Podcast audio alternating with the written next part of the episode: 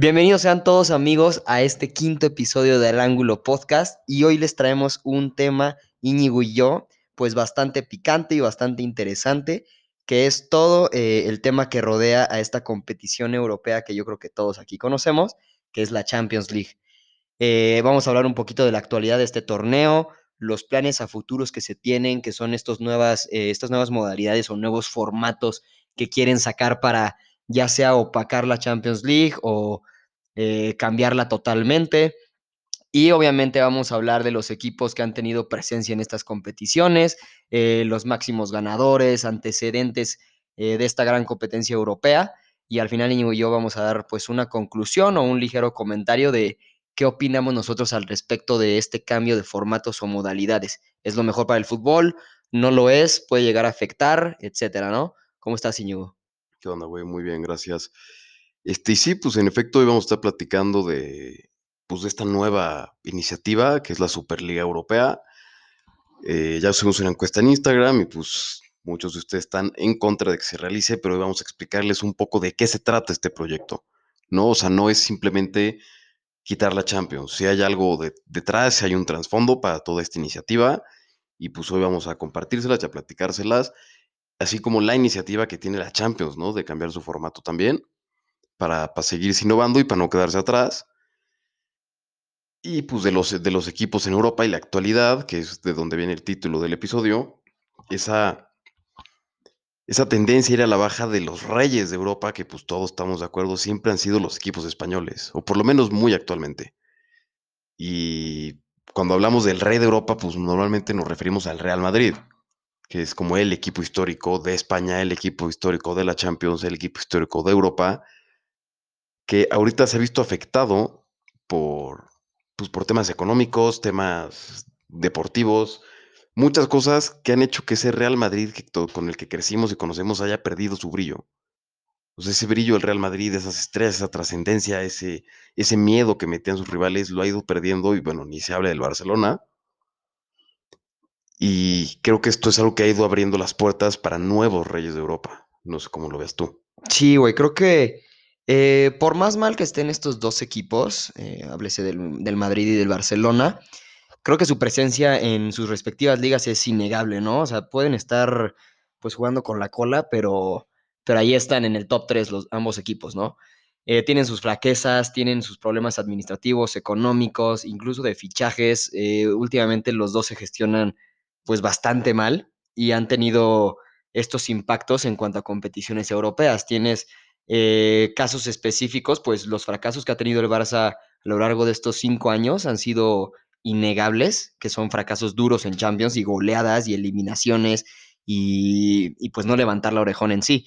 Y en el tema del Madrid es lo mismo, de, tenerle miedo a este insuperable Madrid, campeón, creo que fueron tres veces seguidas de, de la Champions League, máximo ganador de Champions League con 13 eh, orejonas. Eh, creo que hoy en día, por lo menos eh, en mi punto de vista, hoy en día a mí no me espantaría jugar contra el Real Madrid ni jugar contra el Barcelona, ¿no?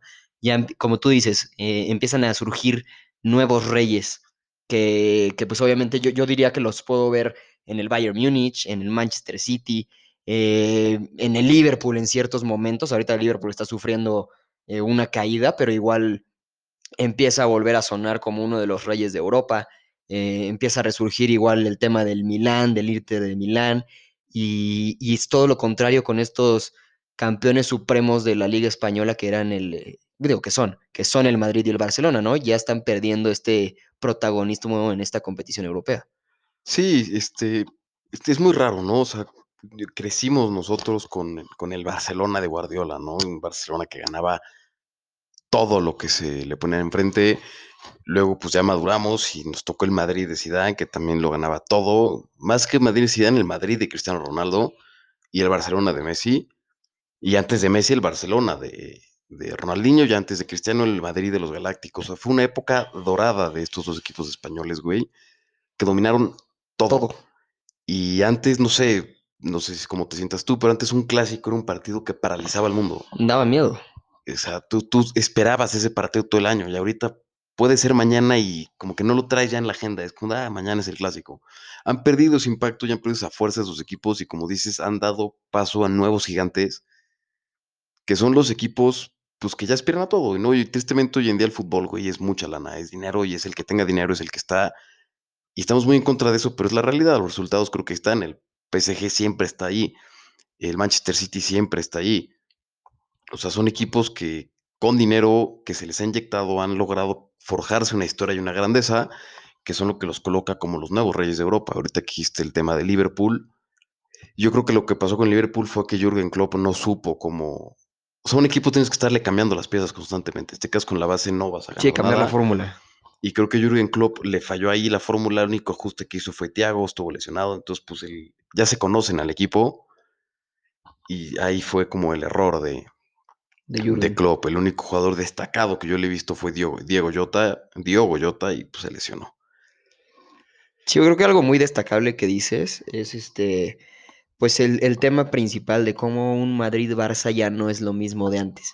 O sea, yo me acuerdo que era Madrid-Barça el sábado, híjole, una semana antes lo planeabas, vamos a tal restaurante, vamos todos a verlo, era un escándalo, restaurantes llenos, este, eh, el tema de las, las televisoras que solo Sky, etcétera, ¿no? Entonces era, era un rollo ver este partido y todos querían verlo y todos querían gozarlo con sus cuates. Y, y hoy por hoy hay veces que juega el Madrid y Barça y ya no se siente tanto ese mismo hype. Y es precisamente por, por el tema que tú dices, ¿no? Son, principalmente son dos equipos que, que forjan mucho eh, fichajes, más que, más que cantera. Ahorita el Barça un poquito más que el Madrid con el tema de la Masía y los que han salido esta temporada, pero en concreto son equipos que fichan estrellas. Y no sé, algún ejemplo te puedes poner la alineación que tiene hoy el Madrid. Eh, hoy juega Champions League contra el Atalanta, gana 1-0 jugando a medio gas, pero pone una alineación con un trabuco eh, fuera de las lesiones que traiga presentes el equipo. El trabuco trae a Vinicius, a Isco que, que juega un partido a la temporada y a, y a Marcos Asensio.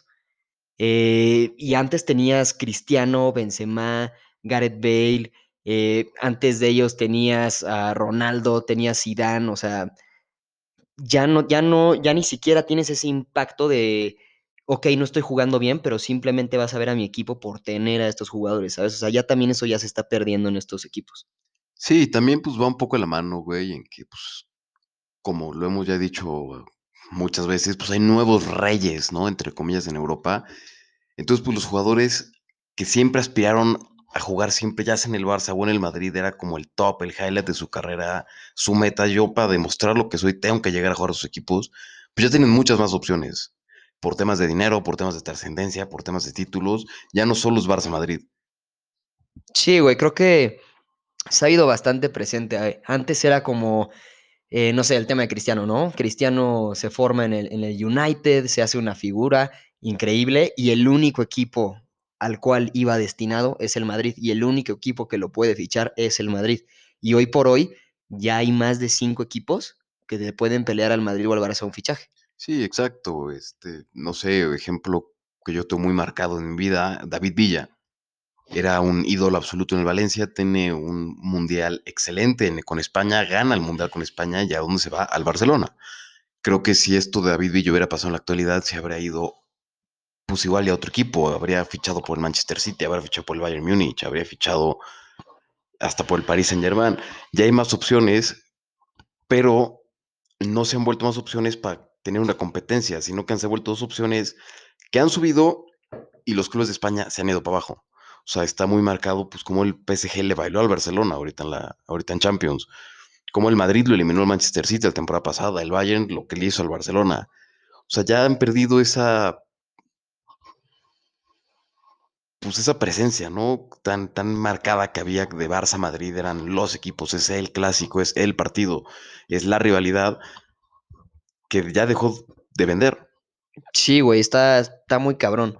Eh, yo creo que hasta incluso más marcado todavía en el Barça que en el Madrid. Precisamente lo- los casos que, que pusiste en la mesa de, de Champions, tienes el caso de eh, la eliminación contra la Roma, la eliminación contra el Liverpool, la eliminación contra el Bayern, la actual ahorita contra PSG, o sea, ya son cuatro eh, este, sesiones de esta Champions League, de esta competición europea, en la cual el Barça pues da pena. O sea, no es el Barça, no es un equipo eh, con huevos, un equipo que esté presente en las últimas estancias o que, bueno, lo eliminaron, pero puta, viste que se, que dieron todo en la cancha, o sea, ya ni eso, ¿no? O sea, subieron hace poquito un video, de hecho, de, Messi, en el que antes del partido un aficionado lo graba en su coche y le dice, este, pues, ¿qué hubo, Leo? Hoy, hoy, hoy le metes cuatro al París. Y, y, se le ve la jeta a Leo de que ya traen una mentalidad en el Barça deplorable. O sea, no es tema de Leo, obviamente, no estoy diciendo eso, pero ya se ve que traen una mentalidad muy, muy bajoneada y mal manejada. Sí, este, bueno, o sea, creo que fue una época dorada la que nos tocó ver del fútbol español. O sea, simplemente en los últimos 20 años en Champions, de 20 copas, 10 se han quedado en España, 6 del Madrid, 4 del Barcelona, es lo que te digo, la época dorada. Pues dorada, ¿no? O sea, ahí la de Zidane, ese golazo que, que se aventó de volea.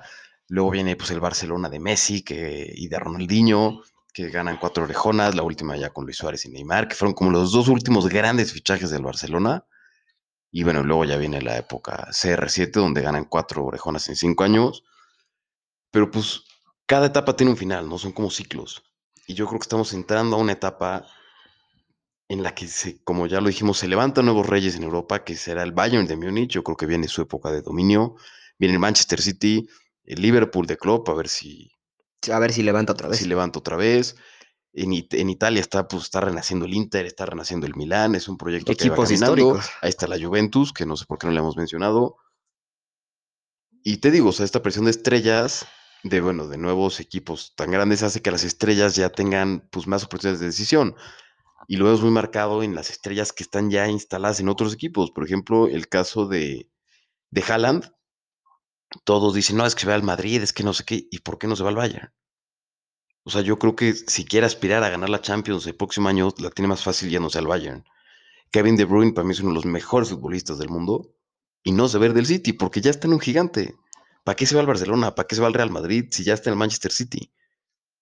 El caso de Salah, el caso de Mané, o sea, son equipos que ya están equipos gigantes y que ya han ganado todo con los equipos. ¿Por qué irte a los equipos de España que van para abajo? Entonces yo creo, güey, que estamos en una época de dominio de estos nuevos equipos corta, yo creo que de un máximo unos cinco años, para que este Barça y este Madrid se puedan reestructurar desde adentro y volver a ser lo que fueron algún día. Sí, creo que e, el tema de los ciclos, güey, eh, bastantes equipos han pasado por esto, ¿no? Eh, casos en específico, está eh, caso del Arsenal y caso del Manchester United. Ambos pierden a sus DTs históricos y, y empiezan a mostrar flaquezas, empiezan a mostrar falta en su filosofía eh, de equipo, eh, mala gestión, etcétera, y empiezan a perder este protagonismo, ¿no? Ahí a, a, ratos el United un poquito medio se levanta, el Arsenal también en presencia de FA Cup, etcétera, pero les ha costado bastante, bastante. Y es el, el tema que tú dices que este fin de ciclo va a ser corto para el Madrid y el Barça. Pues yo creo que concuerdo, creo que vamos a vivir, yo creo que un, par de años, incluso yo creo que unos 3, 4 años, en los cuales el Barça y el Madrid se vean como un equipo vulnerable. Pero no creo que llegue a pasar como le pasó a, a Liverpool, al United, al Arsenal, que tuvieron un, una época larguísima en la cual no se veía para dónde. Sí, también yéndonos a Italia, pues el caso del Milan. El Milan sí, el, el Milan sobre desde todo. El 2010 fue para abajo y ahorita. Era un grande, creo que el Milan tiene siete, siete Champions. Champions. Sí. Y este, en 2010 creo que fue su última, su última liga.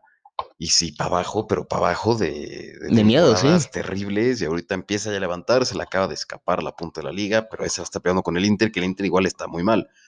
Igual, el, el, Inter lleva creo que más de 10 años sin levantar un título. Sí, el Inter y el Milan pues son dos equipos que los que sabemos de fútbol conocemos, que todo el mundo conoce, pero no son marcas tan globales y tan ricas, importantes como lo son Barça y Madrid, por lo que yo creo que el proceso como de recesión de estos dos clubes españoles no va a ser tan largo. O sea, no creo que su, su filosofía de club les permita tener un periodo y la competitividad en su liga de tener un periodo tan bajo. O sea, yo no veo una etapa de cinco años en las que el Atlético de Madrid se lleve cinco ligas seguidas. No, no creo. Este, Impensable. Y es el equipo que hoy mejor juega en España. Y eso que tiene altibajos. Pero es el que tiene figuras mejor definidas. El que, es el que, Hijo, tiene... a- a- que, que- que juegue mejor no me parece, ¿eh? Pues O sea, tiene un estilo definido, o sea, es un equipo que sabe lo que juega y tiene sus cimientos. O sea, el Atlético de Madrid hoy es el único equipo en España que tiene bien definido el rol de cada jugador y los tiene jugando bien. O sea, Oblak es inamovible. Tiene en la defensa a Savic y a, y a Jiménez. Tiene a Coque, que es amo y señor de medio campo. Tiene a Luis Suárez. O sea, el Atlético es el No, único equipo buenos- que tiene ese, ese ritmo y ese estilo de juego bien definido. Y el Madrid con como que experimenta mucho y el Barcelona de Coman también es un desastre. O sea, hoy por hoy el equipo de España que... pues, es que la forma de jugar Simeone depende como la veas. Hay gente que la odia, hay gente que le gusta. Pero de que da resultados, le ha dado resultados. Sí, claro, güey. Creo que eh, yo de hecho me eché ahí un análisis deportivo, no me acuerdo de quién, la neta. Pero ahorita que jugó Atlético de Madrid-Chelsea, que yo sinceramente pensé que el Atlético iba a pasar por encima del Chelsea, que tampoco vive un, un tremendo momento, está en un proceso de reestructuración. Y, y este análisis decía precisamente eh, que el equipo te esté dando resultados no significa que tu equipo juegue bien. Y es, y es el tema que le pasa al Atlético de Madrid ya durante años. Sí, el Atleti es un equipo, güey, que, o sea, que ha jugado pues, toda la gestión de Simeone con un 4-4-2, un equipo muy defensivo, o sea, un equipo como muy ratonero y con un juego muy feo. Y Muy esta feo. temporada precisamente cambia esa forma de jugar, pasa del 4-4-2 a jugar con tres centrales clavados, jugar con dos carrileros, este, jugar con un medio centro clavado y dos volantes. La plantación contra el Chelsea ese 6-3-1 nunca me lo voy a explicar, no sé qué quiso hacer ahí Simeone, pero el Atleti esta temporada sí ha dado ese paso a jugar mejor y a tener un fútbol más completo y pues por algo está de líder. Porque otros han dado un paso atrás también. Sí, también, también pues por el momento el Barça y el, y el Madrid, pero creo que un equipo como el Atleti vive de aprovechar esos momentos. Muchos le tiran que se le va a ir la liga porque perdió contra el Levante y contra el Celta y pues es fútbol, o sea, no puedes ganar todos los partidos. O sea, yo creo que el Sí, Atleti, claro. yo sí creo que se va a llevar a esta liga, igual y por un punto, igual y con los mismos puntos que el de abajo, pero por goles, como se llevó la, la última liga que tiene en 2014. Pero te digo, yo creo que hoy por hoy en España el Atlético de Madrid es el equipo mejor posicionado. Y para que eso sea lo que, lo que está pasando es porque las cosas están muy mal en España. Sí, gracias a que estos reyes de Europa están empezando a caer. Exactamente. Y, es, y es el tema de la plática, ¿no? O sea, eh, digo, ya mencionamos durante toda la plática al Madrid, al Barça, al Bayern Múnich, Liverpool, United, los dos equipos de, de Milán, que son como que los tops de cada, de cada una de estas ligas. Y precisamente es el tema que queremos abarcar de antes se tenían dos reyes clavados, incluso solo uno que era el Madrid, que es el máximo ganador de Champions, pero bueno, hablemos de dos. Se tenían dos reyes clavados que era Madrid y Barcelona. Y, y hoy en día no te pongo a ninguno de esos dos ni en el top 5. Sí, no, se han ido para abajo y pues precisamente este irse para abajo, ¿no? O sea, son problemas económicos, está la pandemia, son problemas administrativos, son problemas domésticos en ligas, son problemas deportivos. Y todos estos problemas y esta, este nuevo mundo del fútbol, güey, de dinero, de negocio, de marketing, es lo que está dando entrada A estos nuevos formatos. a estos nuevos formatos, que es de O lo bueno, que- nuevas ideas. estas nuevas ideas, que es la Superliga Europea. La Superliga Europea es un proyecto que está pensado para arrancar por ahí del 2022, o sea, ya. Y lo que busca es sustituir a la Champions League. Los equipos de Europa están cansados de los grandes equipos de Europa, pues de que el circo lo paguen pocos. O sea, la Champions deja mucho dinero a los equipos que participan, ya hay equipos pequeños que viven de, ese, de esa lana que les cae por participar, pero el tema de patrocinios, el tema de televisoras, todo eso como que suele embarrar más a los equipos con dinero. Y pues la pandemia sí le llegó a dar en, en la madre a equipos con lana, o sea, pues el Barcelona, por ejemplo. Entonces nace esta iniciativa que es la Superliga Europea, que se va a jugar paralelo a las ligas domésticas, pero ya no va a tener un sistema de clasificación como lo tiene la Champions, Etapa sino que va a tener 15 equipos fundadores y 5 equipos invitados por edición. Y estos equipos fundadores no pueden ser otros que Los tops. los tops. ¿Cuáles son? Te os voy a decir que son el Barcelona, el Real Madrid, el Atlético de Madrid, Ahí tienes Manchester- tres españoles, tres ¿no? españoles, ¿no? Los tres grandes de España. Luego van los, el Big Six, que es el Manchester United, Manchester City, Liverpool, Arsenal, Chelsea y los Spurs, que es el Tottenham. Luego van los tres Los grandes italianos. de Italia, que es la Juve, el Inter y el Milán, los dos grandes de Alemania, Bayern y Borussia, y el grande de, entre comillas, de Francia, que es el PSG, porque para mí el grande de Francia es el Lyon, Sí, el grande actual, digamos. pero pues el actual es el PSG. Esos son los equipos fundadores. Y entrarían otros cinco equipos invitados y se jugaría año con año como una liga. Este, no estoy muy seguro, la neta, de, o sea, todavía todo está como muy gris, muy borroso.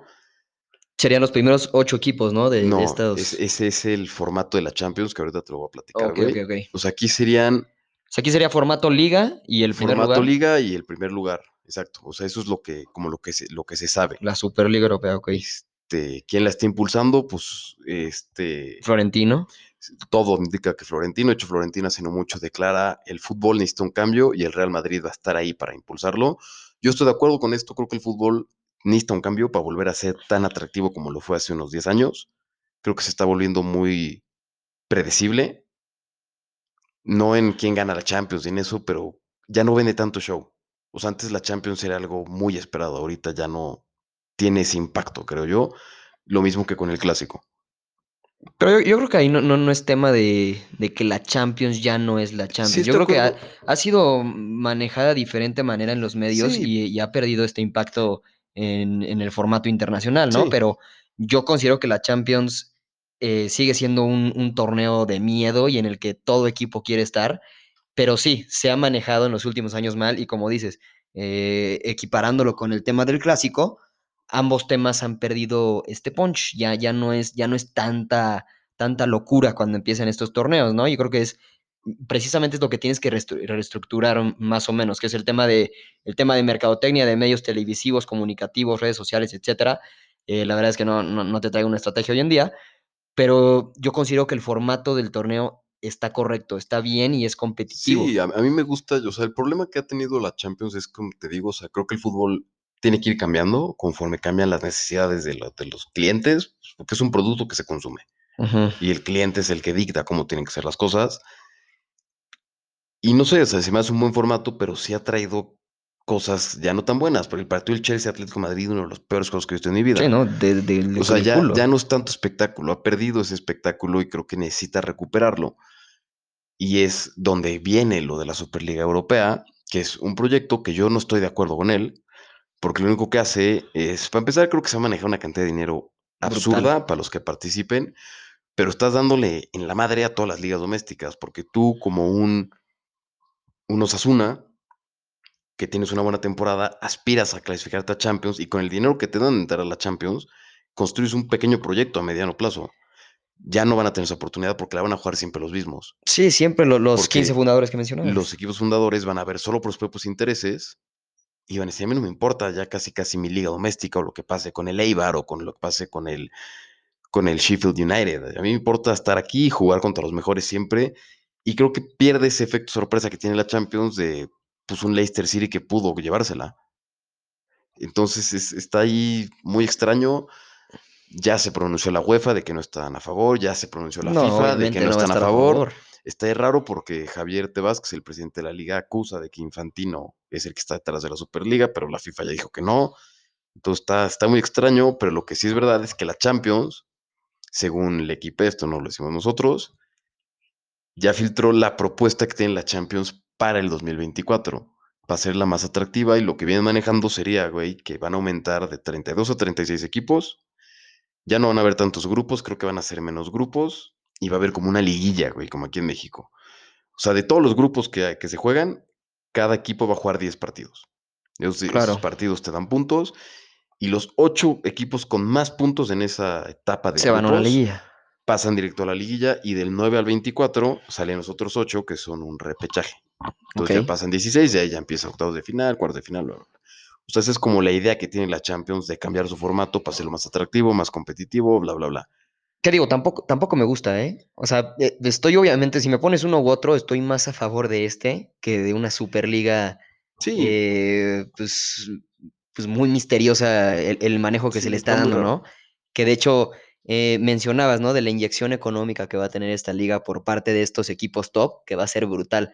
Y de hecho, eh, se, se comenta que el, que el United y el Liverpool, precisamente como cuentan con dueños en Estados Unidos, no sé si sabían, pero los dueños del United son los dueños de, de Tampa Bay, que acaban de ganar el Super Bowl.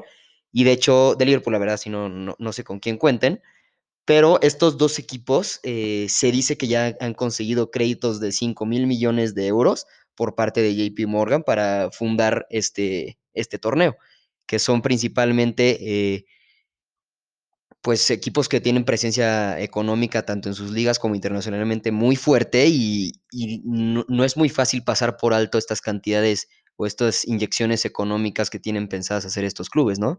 Entonces, eh, es un tema difícil, yo creo que va a estar muy peleado si se crea o no se crea la Superliga Europea. Eh, yo la verdad estoy totalmente en contra, te digo, si me pones la Superliga Europea, la Champions el nuevo formato o la Champions el formato actual, principalmente yo me quedo con Champions formato actual, después me iría Champions el nuevo formato y hasta el último y, y ni lo considero, es esta Superliga Europea que solo los equipos pues con lana pueden estar ahí.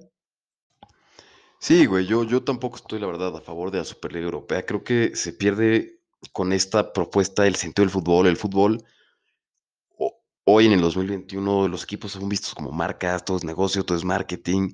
Y no, son, un equipo es un club y tiene sus valores y tiene sus instituciones. Y lo bonito del fútbol es, son pues estas historias románticas del fútbol en el que Leicester City gana la Premier, una Premier dominada por los Big Six donde el Atlético Madrid se lleva una liga en el 2013, donde en Italia podría haber ganado una liga el Atalanta.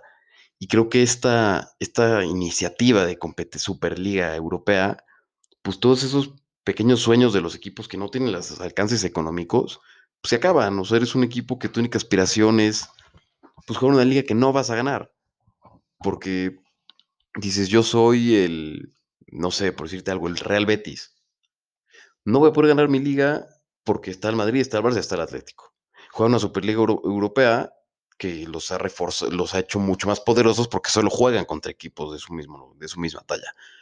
Entonces, yo nunca voy a ganar mi liga, nunca voy a ganar mi copa y ni siquiera voy a aspirar a clasificarme a un campeonato europeo porque ya no puedo clasificarme porque esta porquería de torneo ya no admite que se, clasifiquen. Entonces, creo que es algo muy muy malo para el fútbol, o sea, es, muy egoísta, muy ver por mis propios intereses, generar y generar y generar dinero.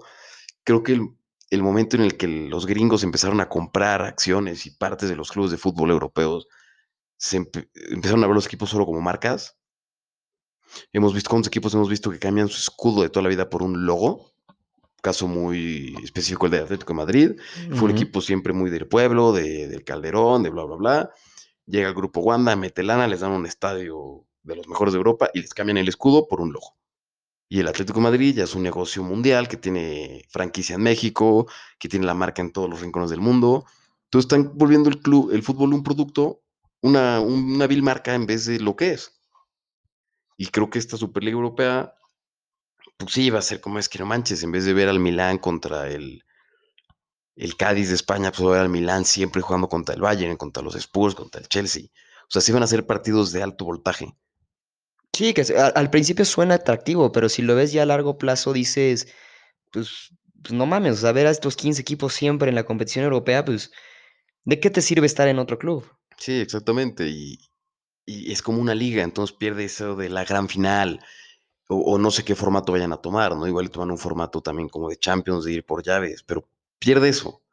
No sé, yo no estoy de acuerdo, yo creo que la Champions sí se tiene que renovar, más que por yo, porque yo quiera, porque entiendo que se tiene que renovar o se va a morir, y más cuando tiene esta amenaza tan latente, pero se me hace algo muy egoísta y muy malo de los clubes de fútbol históricos que estén apoyando este proyecto, por ejemplo el Real Madrid.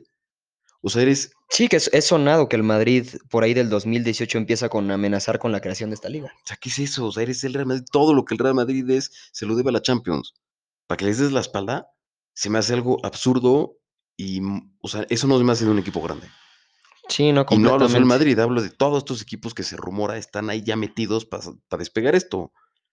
Y yo creo que y la UEFA de estar que arde, y pues podría tomar acciones, podría quitarles pues el título oficial, ¿no? De Champions. O sea, sí, el Madrid siempre va a tener 13 Copas de Europa, pero pues esa Champions, pues es marca UEFA, se las puede quitar. Se me hace algo muy mal agradecido siendo tú el Real Madrid, darle la espalda al torneo que te ha dado ese prestigio para crear tu propia liga, donde vas a ser siempre la estrella y donde vas a meterte millones y millones de dólares y donde siempre vas a competir contra lo mejor, entre comillas. Y las ligas domésticas las estás mandando por un tubo porque ya no hay incentivos. Sí, yo creo que el, tema, yo quisiera pensar que no es tanto el tema de el club está decidiendo hacer esto, sino más bien apuntar con un dedo específicamente a los dirigentes de estos clubes actuales que están pues afectando el cómo vivimos el fútbol hoy en día, ¿no?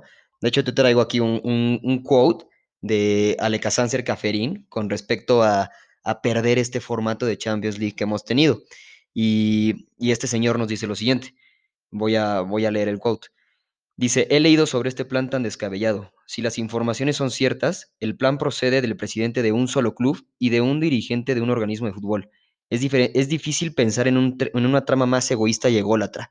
Arruinaría el fútbol y su mundo, para los jugadores, los seguidores y todos los relacionados con el mundo de fútbol, todo por el beneficio de muy pocas personas.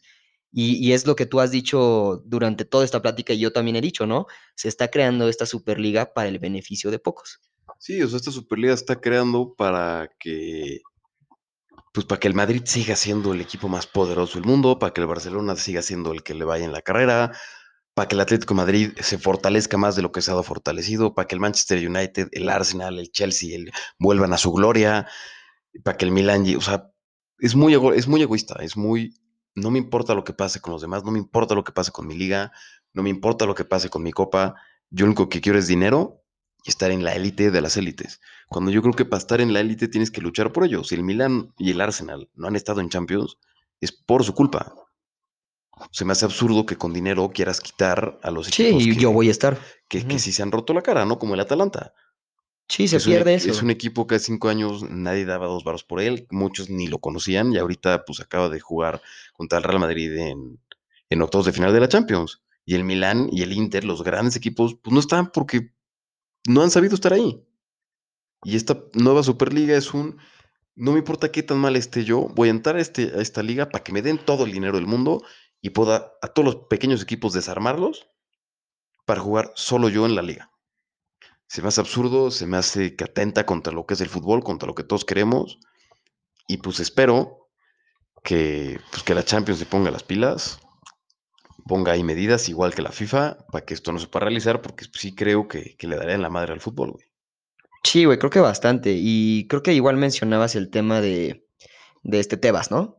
Sí, del eh, mencionabas el tema de que Javier Tebas está pues señalando a ciertas personas, ¿no? Y tú mencionabas que señala ahí a, a Infantino, ¿no? Eh, sí. Igual, al parecer, Javier Tebas señala que el sueño de Florentino Pérez es crear esta Superliga y siempre ha sido su sueño, ¿no? Y él, él lo que dice en, en este artículo periodístico que saca para Associate Press, eh, Tebas nos habla que, que el presidente del Real Madrid ha trabajado este sueño durante mucho tiempo, que no es un tema nuevo, pero que Tebas considera que es un grave error y que Florentino no, no conoce las graves consecuencias financieras que esto pueda generar para los otros clubes. Sí, creo que, creo que Florentino Pérez es un personaje bastante desagradable del mundo fútbol, es como un, como un gángster, un dictador ahí metido. O sea, hay una diferencia entre ser el presidente de un club y ser el director técnico del club. Y Florentino siempre quiere estar en todos lados, ¿no? O sea, bueno, Bartomeu en el era un pendejo, pero, pero el que estaba antes, este Laporta, nunca, no, como que nunca estuvo. O sea, movía el club, pero no tenía que estar ahí su cara. Y en el Atlético de Madrid ser eso nunca da la cara, pues eres el presidente, tú eres el que está atrás de un escritorio tomando decisiones. Y Florentino es como un juguete. O sea, tiene que salir, tiene que estar, tiene que mover todo, tiene que estar en la portada, tiene que... Y se me hace algo terrible. Es un güey muy ególatra, es un güey muy egoísta, muy rencoroso y que quiere más y más y más. Es como un enfermo de poder Florentino. Y yo creo que Florentino sí le ha dado muchas, muchas glorias sí. al Real Madrid porque pues, es un genio para la gestión. Pero creo que Florentino hace un rato que tuvo que haber ya dado un, haber dado un paso al costado para dejar que el Madrid busque nuevos horizontes. Y suena muy idiota, pero pues como dice en, en la película de Batman, güey, que si te quedas mucho tiempo, pues te vuelves el malo. Y creo que Florentino, quedándose mucho tiempo, va a acabar haciendo cosas muy malas, no solo para su club, sino para el fútbol a nivel global, con esta estupidez de iniciativa que es la Superliga Europea.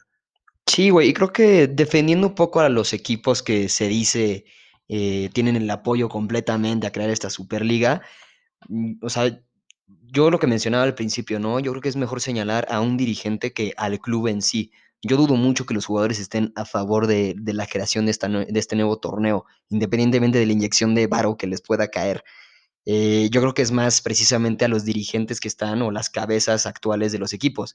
Eh, fue, yéndonos un poquito fuera del tema Madrid, Barça, etcétera, por ejemplo, nos metemos al tema del United. En el United los dueños son los Glazers, que ya llevan bastante tiempo ahí, que ya había mencioné de hecho en este episodio que ellos son los dueños de Tampa Bay y, y son directivos que, que no les interesa el fútbol no les interesa en lo absoluto si su equipo eh, se rompe los huevos en el campo, si gana 10 Champions League o gana 0, no les importa, siempre y cuando su equipo sea un negocio, eh, ellos lo van a manejar. Ajá. Y es precisamente estos dirigentes que quieren crear, eh, como tú dices, esta pendejada de Superliga, ¿no? Y, volviendo un poquito al tema de Javier Tebas, Javier Tebas en, en una entrevista con Go define a este proyecto como de barra de bar a las 5 de la mañana. O sea, un, proyecto deprimente, un proyecto de última hora que, nadie está, que nadie ve, o sea, no. O sea, es un proyecto que no. Sí, este, pues ya ahorita ya como para cerrar, güey, que ya se nos está pasando un poco el tiempo. Sí, como dices, es la gente que dirige hoy tristemente el fútbol, la gran mayoría de los equipos, no todos, es gente que no le gusta ni siquiera el fútbol, es gente que nada más está ahí porque lo ve como un negocio. Y lo que no están pensando es que cuando ese negocio deja de ser atractivo, deje generar dinero. Y a ellos solo les importa la lana. Entonces, esto es, hablando de dinero, es una super idea la Superliga. O sea, una idea excelente. Pero hablando de fútbol, creo que no hay un solo aficionado, que esté de acuerdo, que diga, ah, huevo, va a estar muy buena. No, ninguno. Entonces, al tener tanta gente que no le guste, pues gente igual no la consume, porque la Champions no va a desaparecer. La Champions, la Champions ahí va a seguir. Nada más que ya no la va a jugar el Real Madrid, la va a jugar el Sevilla ya no la va a jugar el Manchester United, la va a jugar el Aston Villa. Sí, Entonces, claro. si el fútbol deja de ser atractivo por culpa de sus dirigentes, va a dejar de ser rentable también. Entonces yo no sé qué es lo que pase, creo que se tiene que evitar a toda costa que esto, que esta Superliga se haga. Porque no solo esta Superliga, todas estas nuevas ideas que se tienen. todas estas ideas estúpidas de, de, negocio, de que se juegue la final de la Supercopa en Abu Dhabi, y que se jueguen en, la final de la Copa del Rey en un lugar que no es España. O sea, se me hace absurdo, ¿no? No entiendo qué es lo que quieren hacer. Y pierdes, pierdes su atractivo.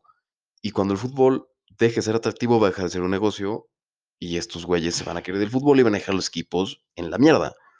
Entonces creo que se tiene que que evitar a toda costa, digo, la UEFA iba a estar todavía metiendo y metiendo y metiendo. Y lo bueno es que es, una competencia que tiene presencia, entonces ojalá pueda llegar a impactar en algo. Exacto, espero que, la Champions pues cambie su formato, si es lo que tiene que pasar, pero que la Superliga quede allí. Y pues como te digo, yo creo que uno de los grandes villanos en el tema de cómo se administra hoy en el fútbol, para mí es Florentino. es Florentino Pérez. Y creo que es un tipo que las propias mesas directivas de Real Madrid tienen que darse cuenta que ya no les hace bien tenerlo ahí.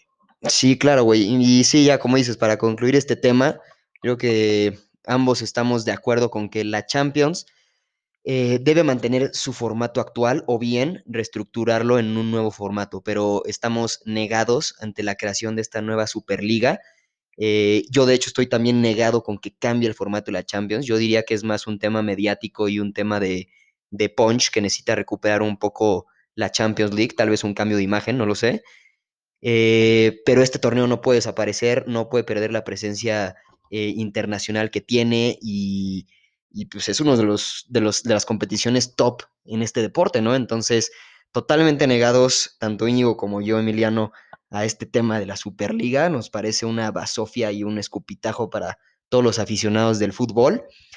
Y pues bueno, analicen el tema ustedes ahí en casita y piensen bien si están a favor de esa Superliga, si prefieren la Champions actual, si quieren que cambie un poco la Champions, etcétera.